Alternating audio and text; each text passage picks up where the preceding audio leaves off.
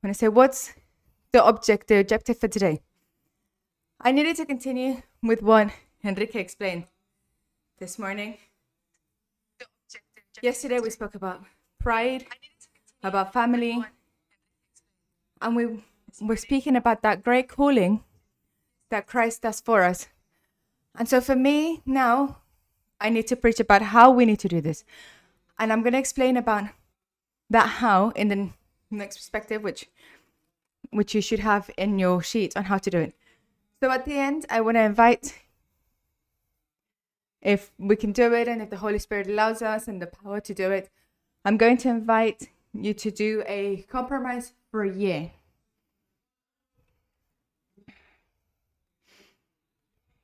And I want to encourage you. You don't have to do it, but I really want to encourage you. So after this, you can commit to have a compromise, a commitment for a year. Keeping in mind the missions, I think there are some papers that we're going to be filling out. And from what we're going to be, be committing with these five different areas that God uses people in, we're going to also commit with the missions. Yesterday, there was a great group of people that came out to commit to the missions, and we're going to commit to sending out missionaries to pray for missions, to mobilize people for them. And if God allows us to go to missions, when one of us gives, gives a step, we all do. Amen. And see if the Lord allows it at the end. So, before I pull out and to begin with those, I want to explain those five different characteristics.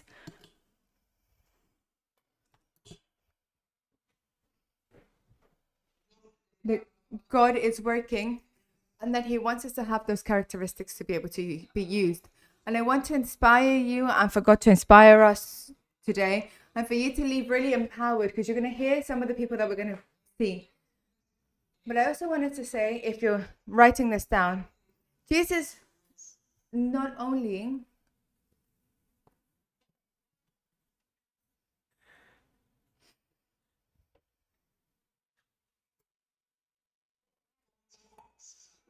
To show us just his sanctity. He's, but he really shows us who he is, his sanctity, everything that he is. But he also calls us to imitate his calling. That calling that is so extraordinary, and that it marks the difference in such a fortified way and such an impactful way in each person.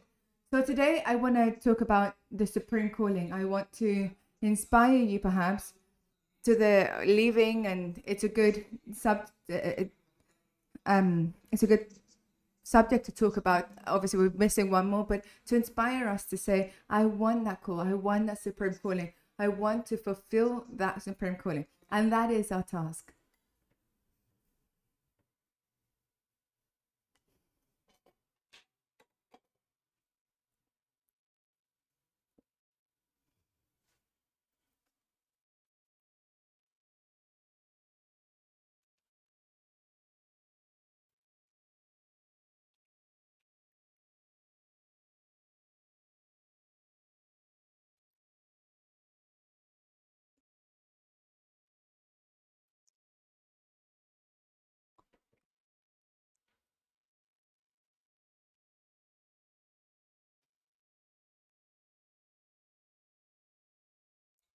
So, when Jesus asked for those that were listening,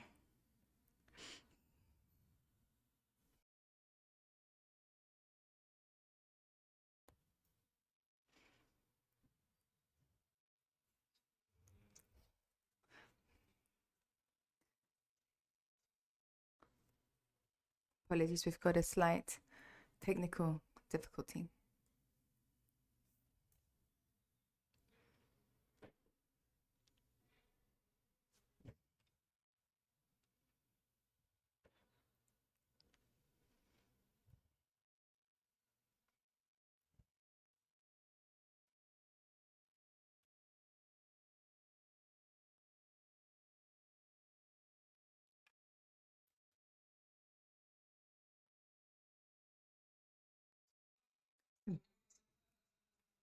As it was mentioned by China many years ago when Napoleon went and said, The day that these people rise up will be a huge transformation.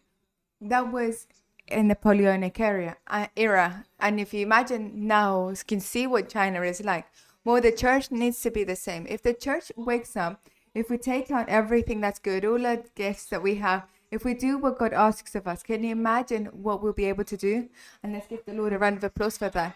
The church will rise up. A great giant will rise up, which is the church.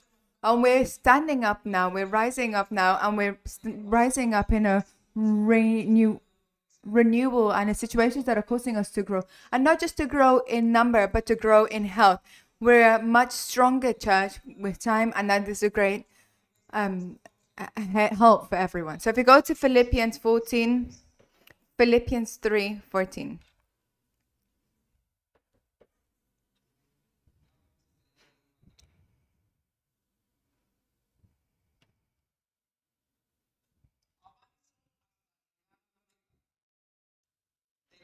I press on to reach the end of the race and receive the heavenly prize for which God, through Christ Jesus, is calling us.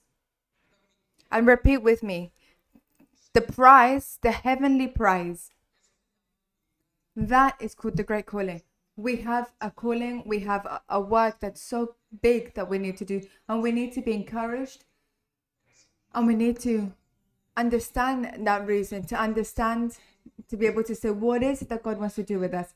And there, in the middle of everything, God has talents, He's got ministries, He has experiences, difficult experiences, easy experiences that can be used by God at any given moment and that He wants to use. And that's where we really want to mobilize and really want to go to that point where God wants to take us. So I need to explain five characteristics for this that God is going to use in people if they want it or not. So these five characteristics I want to encourage you with now. They're not just the only five, but I really want to encourage you for those to be the the five that you can take home and that can understand them. So we're gonna see a few people that are gonna tell us about these. So the calling, and we're gonna try and show the calling with the people that are gonna be coming up. It's not for adults, it's not for littles, it's not for men or women, it's not just for specific age groups. It's not just for specific positions. For those who are at the end, you're gonna find a pastor here sitting, or a past, or and a young person. Every different aspect. So we're gonna try and show it to you, but we want them to give us a testimony with regards to each of these things. So I'm gonna take you to the first one, and if you writing down the first characteristic is God uses people who renew themselves. So repeat with me: renew themselves the biggest obstacle that God has is us. So that's why the first renovation, renewal that needs to be done is our personal renewal if we want God to use us. How many of you have stopped, have stopped God's work in ourselves because we have been that big impediment? The church doesn't have any other impediments other than those that believe, those that are there. Us, we are the impediment. People die because of that impediment that obstacle because if there's a any situation they take their lives they're willing to give themselves they're willing to do whatever needs to be done. But the biggest impediment the biggest obstacle blockage is us. That's why the first thing that a person needs to do for god to use them is to renew themselves. And i ask you what is your renovation like? What are your renewals like? What's happened in your life? The people that god uses the most are those that are fresh. God doesn't put wine in an old uh, skin because it will break, it will be destroyed. It cannot be used by God. That's why, because it can break. So God only uses people that have been renewed, that are fresh. So if we want to do the next step towards missions, if we want to give the next step towards structure, if we want to give the next step in our lives, what God is calling you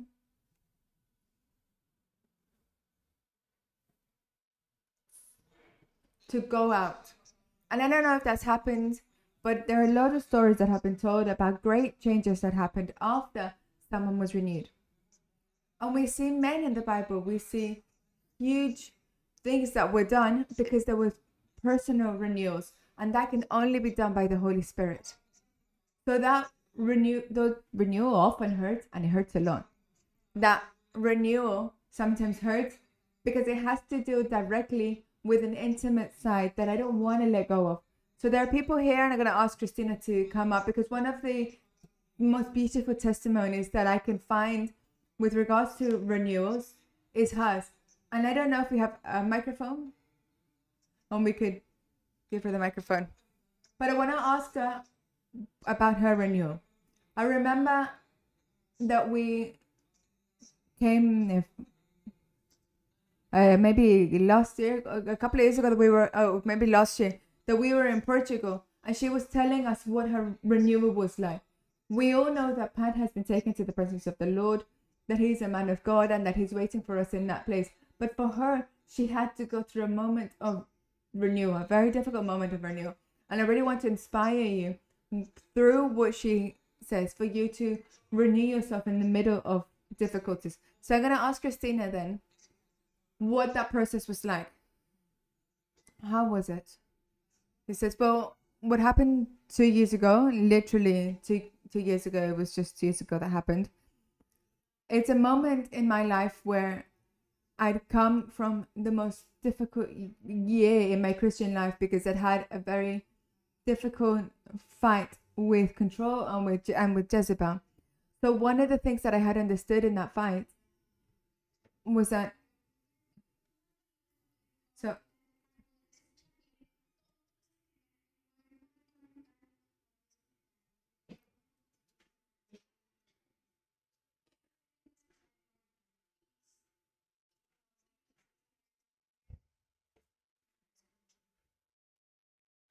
So, so she said it was vital. She had been face to face with the devil. I had seen the cruel, how difficult, how stuck, the pain that I could experience with that. So that's what happened in that year. And then what Pat had happened, what happened with Pat happened, and really I was in that strength with with prayer. And I thought, well, if this had happened last year, I would have died. I would have literally died and I would have taken my life because I wouldn't have been able to face it. So I had, for me, it was like a shock. I never thought, well, you prepared for, for death, but you never thought it would happen. I never thought I'd be a widow, that Pat would die with 57 years old. I always saw myself old with him, seeing our grandchildren. And we were inseparable. We went to work together which means that I, I came into a shock and I saw a car, like a, as if a car had crashed into us, and I had gone into the clouds, and he was separating from me, and he was I was coming down to earth, and he was going off into the sky. So I had to really face how difficult the pain is, and I couldn't do anything with it. There was nothing that I could do with regards to death. You say so. You mentioned a couple of things. One, prayer, family, the family within the church, which is what renewed you. Well, I think in that moment I had to. It was two months where I was like in shock, and I could do nothing with respect to that. I felt completely powerless, so I had to face it and simply renew myself because there were people that were around me. I had my daughters, I had my in-laws, I had all my colleagues. Really, everyone I had also experienced that loss. And if I didn't let go and stop looking at myself, I would have increased their pain because obviously they were suffering too. So I had to look out. I couldn't look at, at myself. So I had to look out and renew myself. So he's going to make a very important question. How did God use you? And this is the biggest, the key question for us. How did God use you after you were renewed? What did you experience after leaving that difficulty and be so renewed? Perhaps listening his voice, listening to the most important lessons that for me have been gratitude. Gratitude has given me a new life, a new purpose, to be able to see life in a different way, to be able, in the middle of pain, in the middle of loss, to be able to see the goodness, the difference in God, how a fruit had come in the middle of the desert to be have the daughters of other your some of your daughters in my house. I've got Jenny, Sharon, um, Jasmine is going to be living here with me as well for a year, and it's a new purpose that I've been able to have. One of the things that really surprised me is, after, and especially after seeing her, is that Chris looks like she didn't go through a situation like what she went through. We know we're believers, and many will be able to say, "Oh, it's because she's a pastor, because she should know, she should be able to deal with it." But it's not like that. But the strength with which she has risen, for me, has been an incredible renewal. And let's give her a round of applause.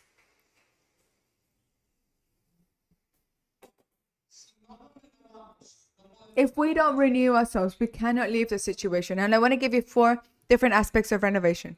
Firstly, the first renovation that needs to be within us is with God. Renewals with God can only be done through prayer, can only be through being with the Holy Spirit, and by reading the Bible.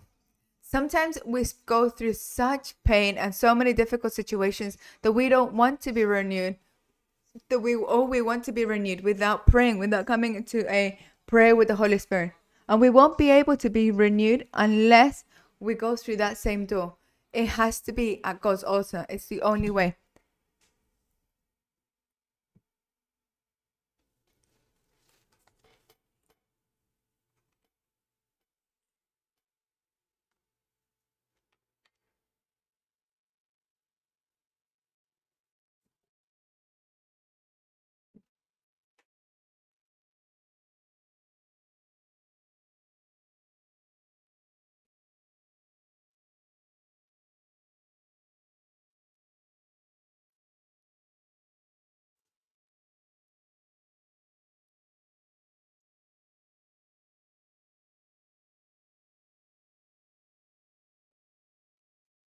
Hmm. One of the things that Christina said when I was asking her is she said I was renewed because I came praying because of the situation. The second renovation then is if we want to be renewed as fathers, as children, as missionaries, as believers, we need to have an encounter with ourselves. So, as I said, with the Word of God in two ways. I f- find myself in truth, and on the other side, I find myself with myself in grace, in truth and grace. Lord, I'm I'm in this situation. I haven't left this sin. I need to renew myself. The truth is, you say this. I need to receive your forgiveness and receive it. It's important because otherwise we don't go to that renovation that we need to go through. The net following renovation renewal then is in my relationship with other people we can't have a renewal, a personal renewal, if we don't have a renewal with other people. And that means that I need to stop centering myself and renounce myself to be able to see others. The majority of the problems that we have in life and the reason why we ruin our relationship with God is because we don't have a healthy relationship with others. That's why you and I need to renew ourselves. So I want to invite you to think who are you not well with? Who haven't you forgiven? Who you did you hang on to? Who didn't you ask for forgiveness from? What situation is that that you can't have a personal relationship on behalf of God because there is something within you that is against God. If we want to grow, if we want and when I'm talking about growth, I'm not talking about simply in number, I'm talking about health if we want to really enliven ourselves, Christina had to do a whole different things internally towards other people. How do I look at my children, my daughters? How do I look at the church? How can I continue? And there were difficult moments.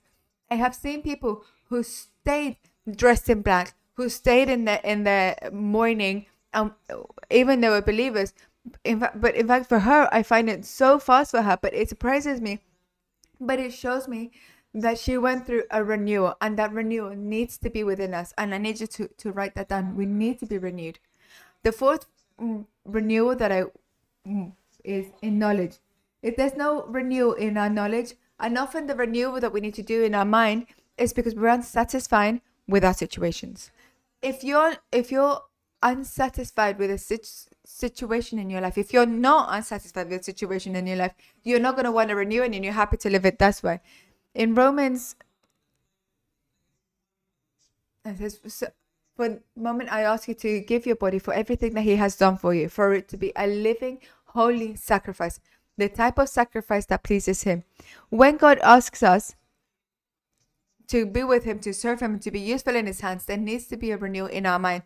And that renewal needs to come from I'm not happy with the situation. I need to do something. The great ideas, the great changes come from saying, I'm not satisfied. I'm not satisfied with what's happening. So just think about that. We're going to pray for a moment. And if you close your eyes, Holy Spirit, we want to ask you to renew us. I ask you, Holy Spirit of God, to use this moment not just to preach or just to give information, but for you to use us in this moment to renew ourselves. Pass your hand over this place, come into our lives, and open our mind, the minds of your children. Please, Lord, and for whoever needs to be renewed with you, I ask you in the name of Jesus for you to do something. Take them to make a decision today. Whoever is renewing themselves with someone, with their sibling in the church, with their husband, with their wife, please, in the name of Jesus, bring a renewal. Bring a renewal of knowledge in this time, in the name of Jesus. Amen. So, if we go into that renewal, we start a new stage in life. If we come into that break, then we come into a new area of our life. So I'm going to take you to the second reason, a second characteristics of the people that God uses. God uses people who have purpose. And repeat with me God uses people who have a purpose.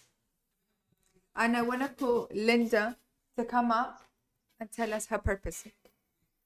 And then while she comes up, no one or anyone in the kingdom of heaven, ha- nothing happens until someone doesn't have a dream, a vision, or a purpose. If you want to be used by God, you need to have a dream. You need to have a purpose. You need to have something to hold on to. You need not only do we lack that we need to be renewed in an emotional level and a spiritual level for us to be renewed with others, you need to dream. You need to hold on to a dream or to a vision. It's necessary. And in fact, the eternal purposes are the answers to prayers after prayer that God has done. If you want to do a huge work for this man to be in a church somewhere else. He was in his process. Each one has to be in their process. And how does the God use you now? What is the Lord doing for having worked on his character? Think well in the in the way that the Lord promised me and I he's said not to be fearful because of my youth, independent of whatever happens, to be with him because now he'll open the, the path to much younger to, to other youth who are lost and don't know what to do, and, and in fact be an example so they themselves can find themselves with Jesus and have a relationship with Him. So thank you, Sebas, and let's give the Lord a round of applause.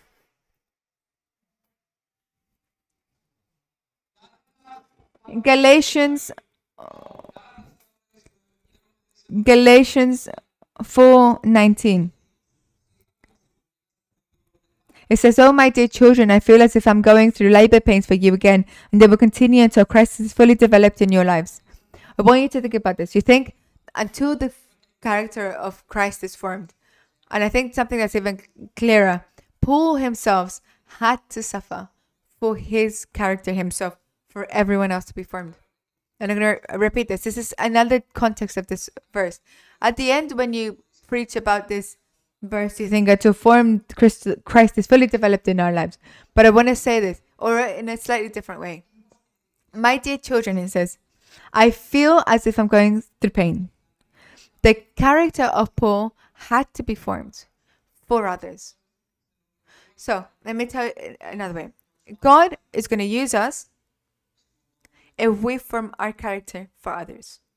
If you suffer pain, and certainly Sebastian in the middle of that anger or George in that difficult situation is saying, I don't want any more. Separate from me and don't come anymore and tell me or force me to pray to do this. it would be hor- terrible for him. But it's the only way which God used him. And then afterwards, what does God say? I feels as if God had spoken to him continuously and continually spoke to him, speaks to him for others to be able to reach. So the fourth ways of forming a character. So if we go with me, one, you need to decide and write it down. If you want God to use you, you need to decide. Two, if you want God to use you with regards to your character, renounce. Three, practice. You need to continuously first decide, I renounce, and then I begin to practice. Lord, I'm capable of doing this. I'm capable of this. I'm capable of this. Perhaps in that year, they were told to Sebastian, well, you haven't left your pride. Christina had said that a year before Pat passed, she had been working hard, hard, hard before for God in a specific moment to be able to do more. And I'm going to tell you this, church. It's not easy. It's not easy. If you want God to use you, many times, the majority of times, it's difficult. It's not easy. It's not easy to face kids. It's not easy to face marriages, to face situations. It's not easy to face sin. It's not easy. And it requires character. It requires time. And the final thing that it requires is time. First decision, renounce, practice, try it, try it, try it constantly. And then finally, if you want God to use, you need to give them time. It impassions me because Nelson's Nelson's thing was one day a month, but Sebastian's was a year.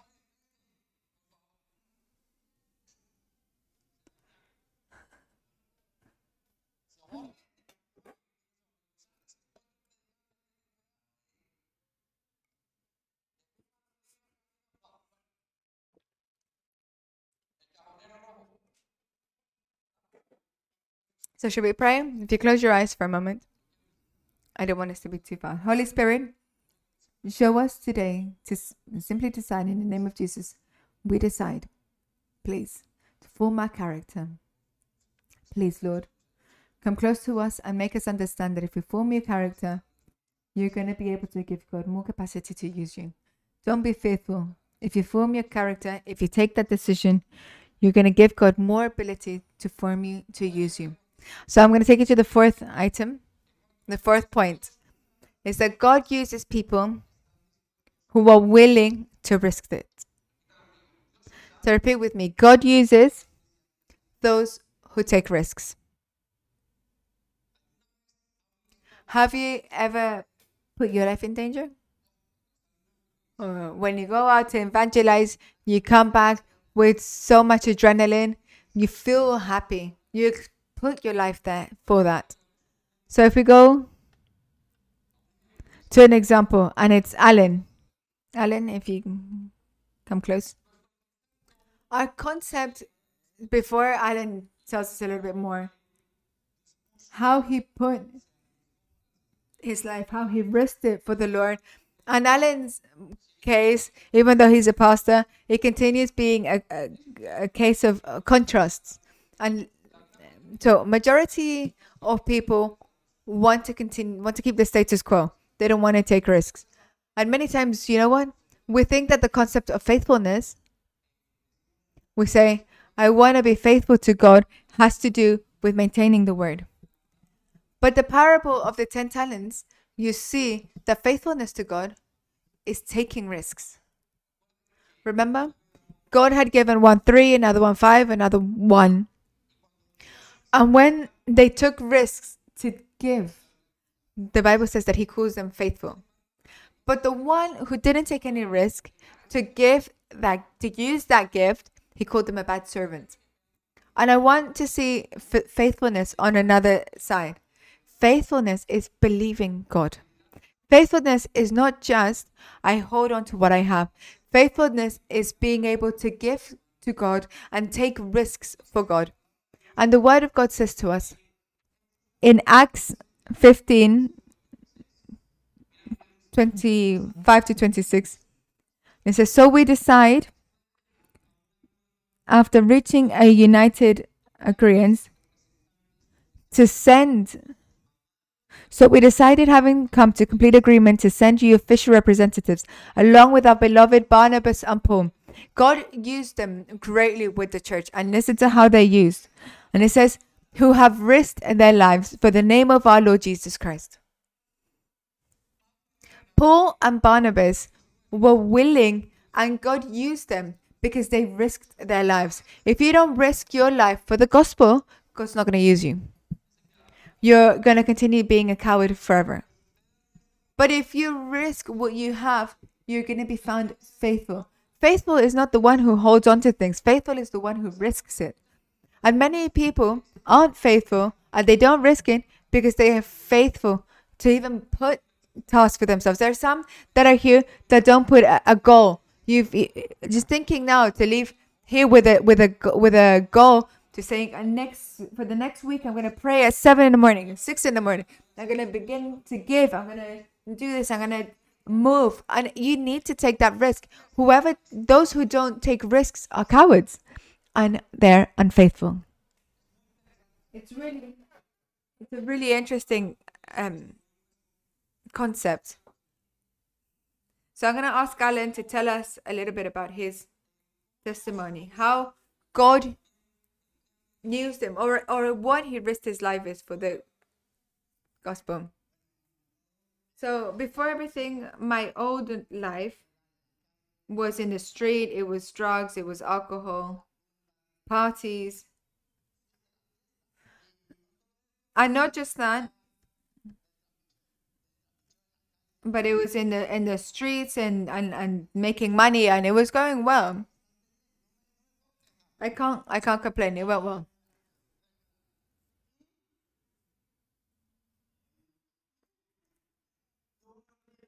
So I took some risks, but I really liked that way of living, taking risks.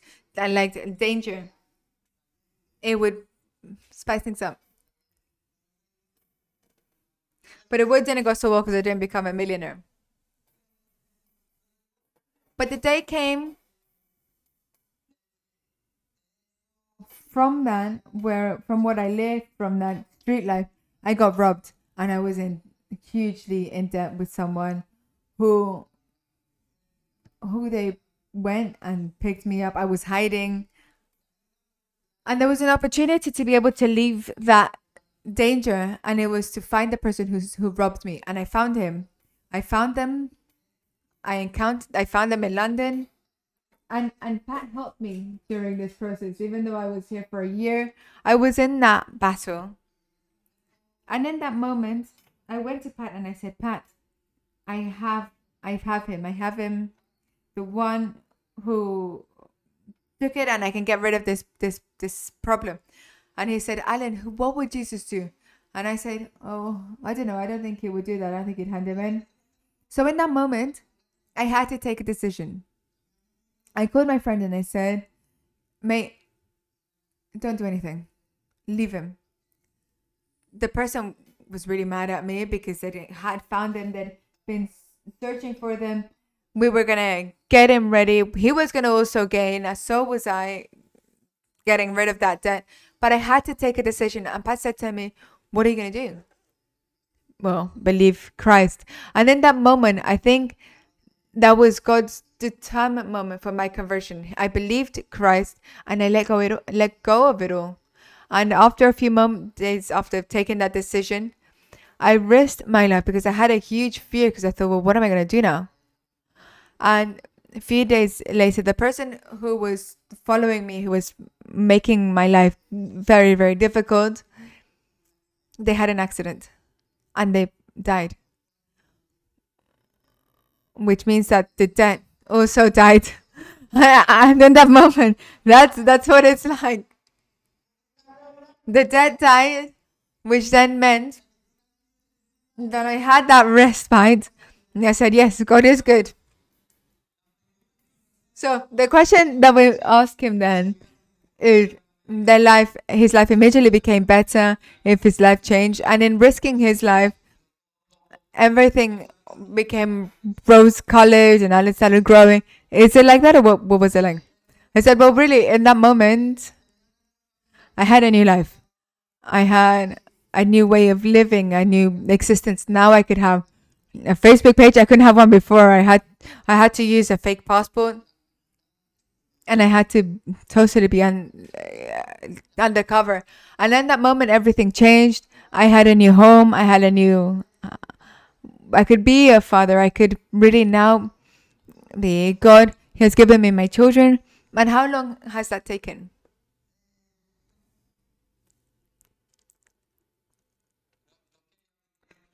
He did. He, he, so what I want to say with this, Alan, is when we risk our lives, it's not. They said that the capacity to be leader, to be a leader, is not to show our, uh, the fear we have. And in and in Holy Week, he was fearful, but he risked it. He he had fearful, but he risked it. So Perhaps there's someone here that is in a similar situation or someone that's in a situation of sin or they have a situation where we have fear of facing. The only way that God is going to use us is what that verse says. Risk, they risked their lives for Jesus. He didn't change overnight. He took a decision and the and many, many years went by and many tests and trials to be, and in fact, for God to open them for them. And the contrast with the missionaries that they think that they have to come from a really organized and religious life, but it's the opposite. That's what God does. When they risk their lives for God, God is able to use them in different in other things. So the the question is, we don't even really need to make the ask the question: How has God used them after this, after having risked his life? Not in a year, not the next day. Some people think, well, I risked it yesterday, you need to give me this. It's not like that. It's, it, it's I risked my life, and with the years, their life was changed. So let's give the Lord a round of applause for Alan's life.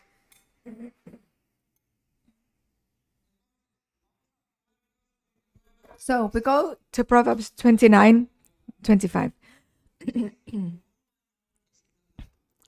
says that Fearing people is a dangerous trap, it says. If you, the man who was here dancing, singing, doesn't risk their life to do it, to come, the person that needs to come to dance here doesn't risk their life to do that.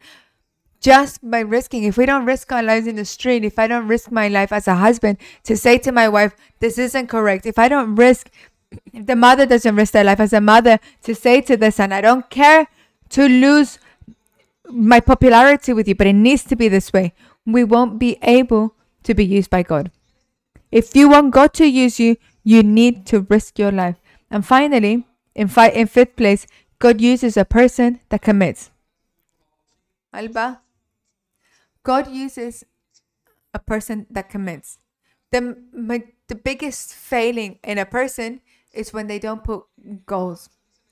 Many say that failure is is falling is not reaching failure is not succeeding but really the biggest failure is not even trying how many of you are here that want to serve the lord and don't try it that you just have that want to try and stop you are fearful in insisting fearful in wanting god to use you fearful in use changing the status quo because it's more comfortable the way it is fearful of losing of losing, of doing things incorrectly. But what does it matter if you do it wrong?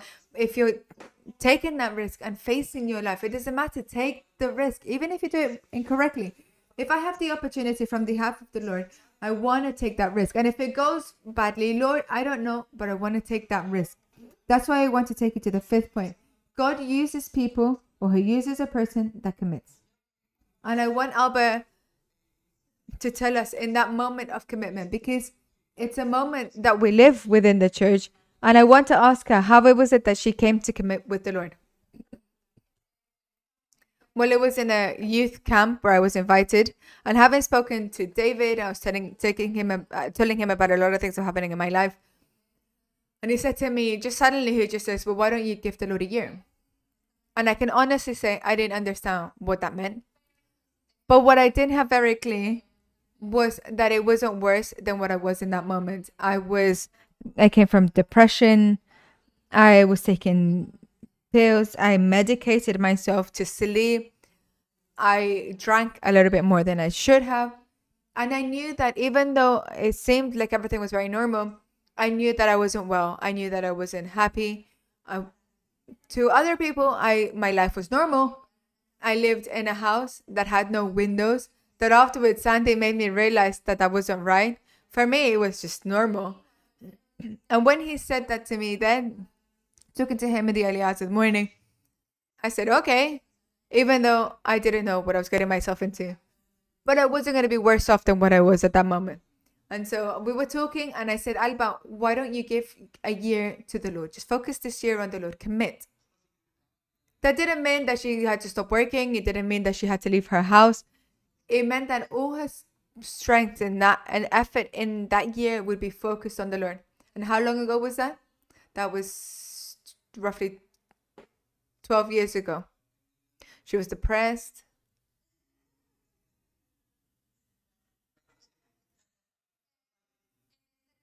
In that time, I was working. I was, I would hide myself. I would disappear from the leaders, from the pastors, from Sandy, David. But I always came, she always came back and she said, I committed and I've committed and I've committed. And as time went by, we asked ourselves what, what had happened. And she brought that conversation back and she said, I committed a year to the Lord. Even though she had lows and ups and downs. And so, how do you think the Lord has helped you after that?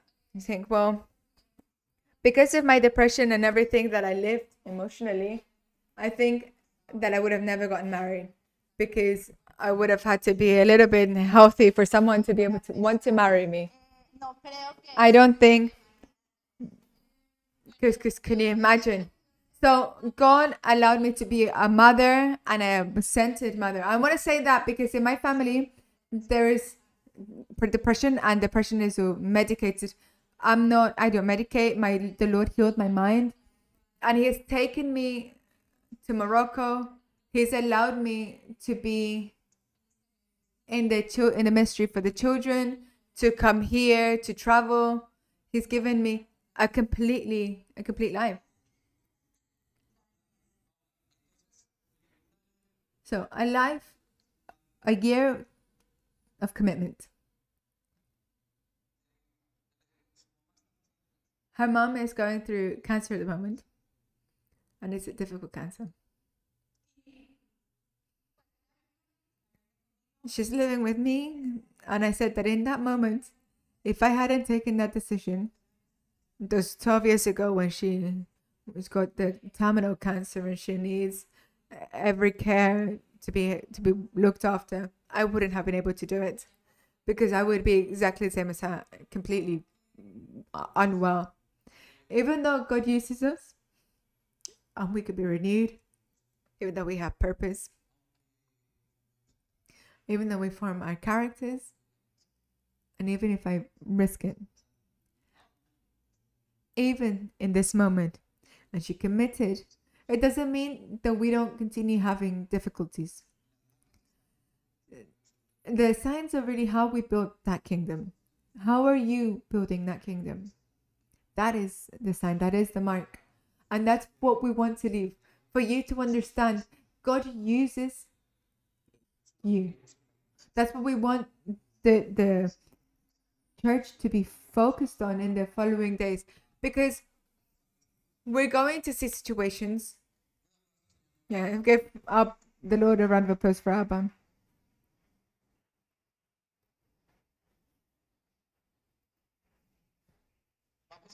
We're gonna see situations where we find children, we leave home, we find difficulties, we find perhaps we don't have rest, perhaps we need to go through illnesses perhaps in, in those illnesses,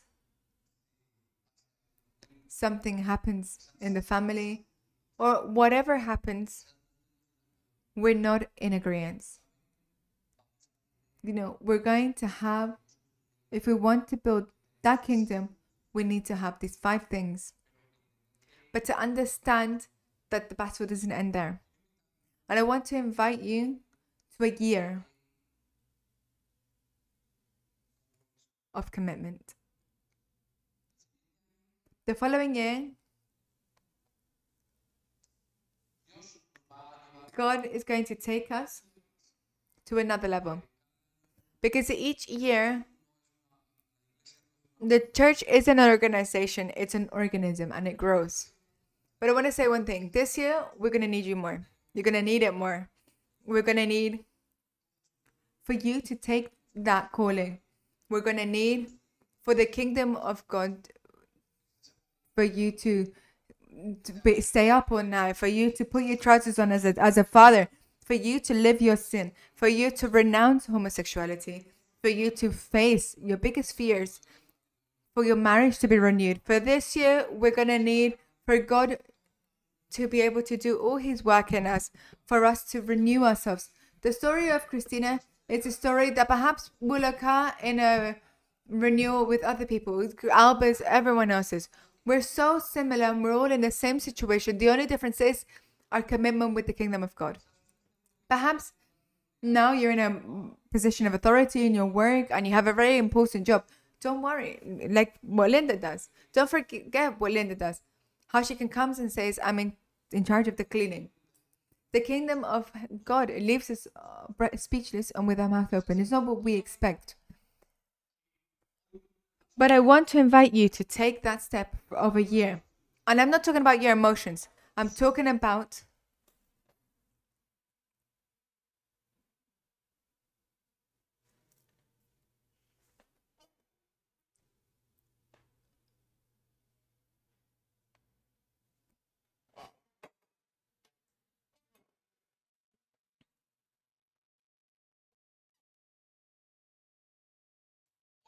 So today, sign up to the course service course.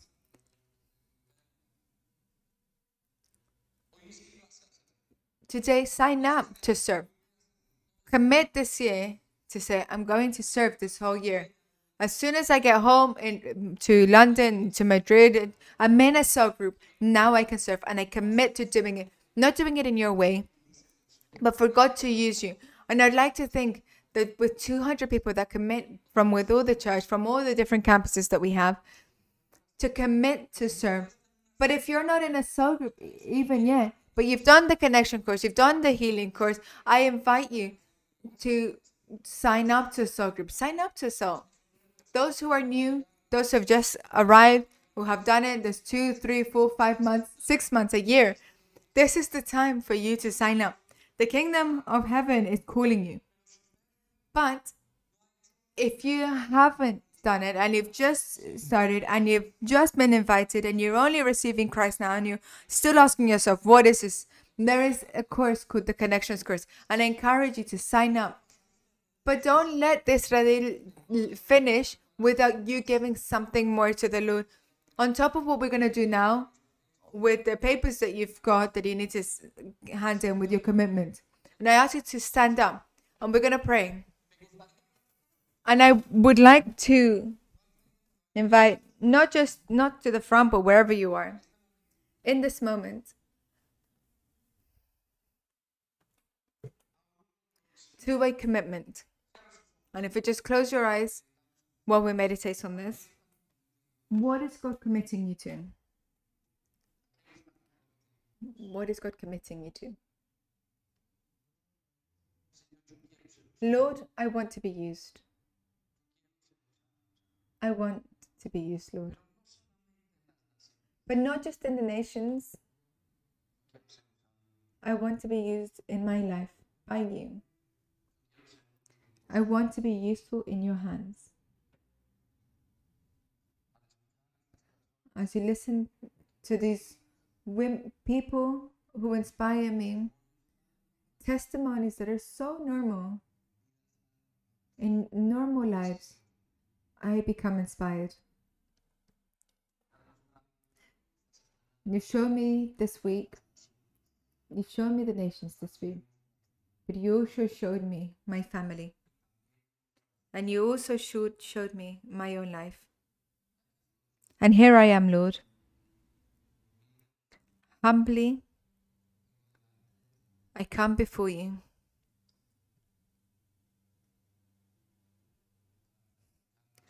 To practice submission to you. Lord, we have a year, an incredible year before before us. Not because it's post COVID or before COVID or but because it's for you and you're within it. We have a year where you continue extending your kingdom. And we have a year before us where you can say to us again, I'm coming soon. When you want a beautiful church, when you want a church that's submitted, formed for you. And many of those who are here don't even know that they've been called by you. But those who have walked more know that you are the God of this church, that you are the Lord of this house, and that you're calling.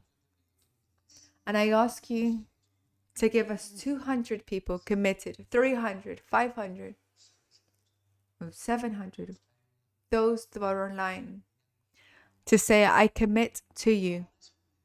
Even in, in the uh, shadows, like those 700 that you said to Elijah, I have 700 that are still kneeling.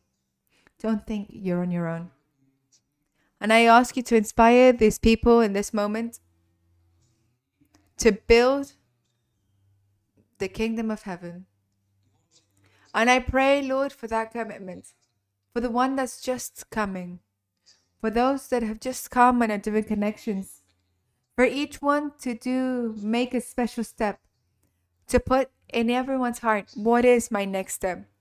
There's definitely tasks that are very big, but you want to take us step by step. You want us that in our commitment to you, we can give you the steps that we need to give. That's why I pray in the name of Jesus for a church that is renewed. I pray, Lord, for a renewed church. Give us a church that has their purpose clear and ask Him where you are. Give us a church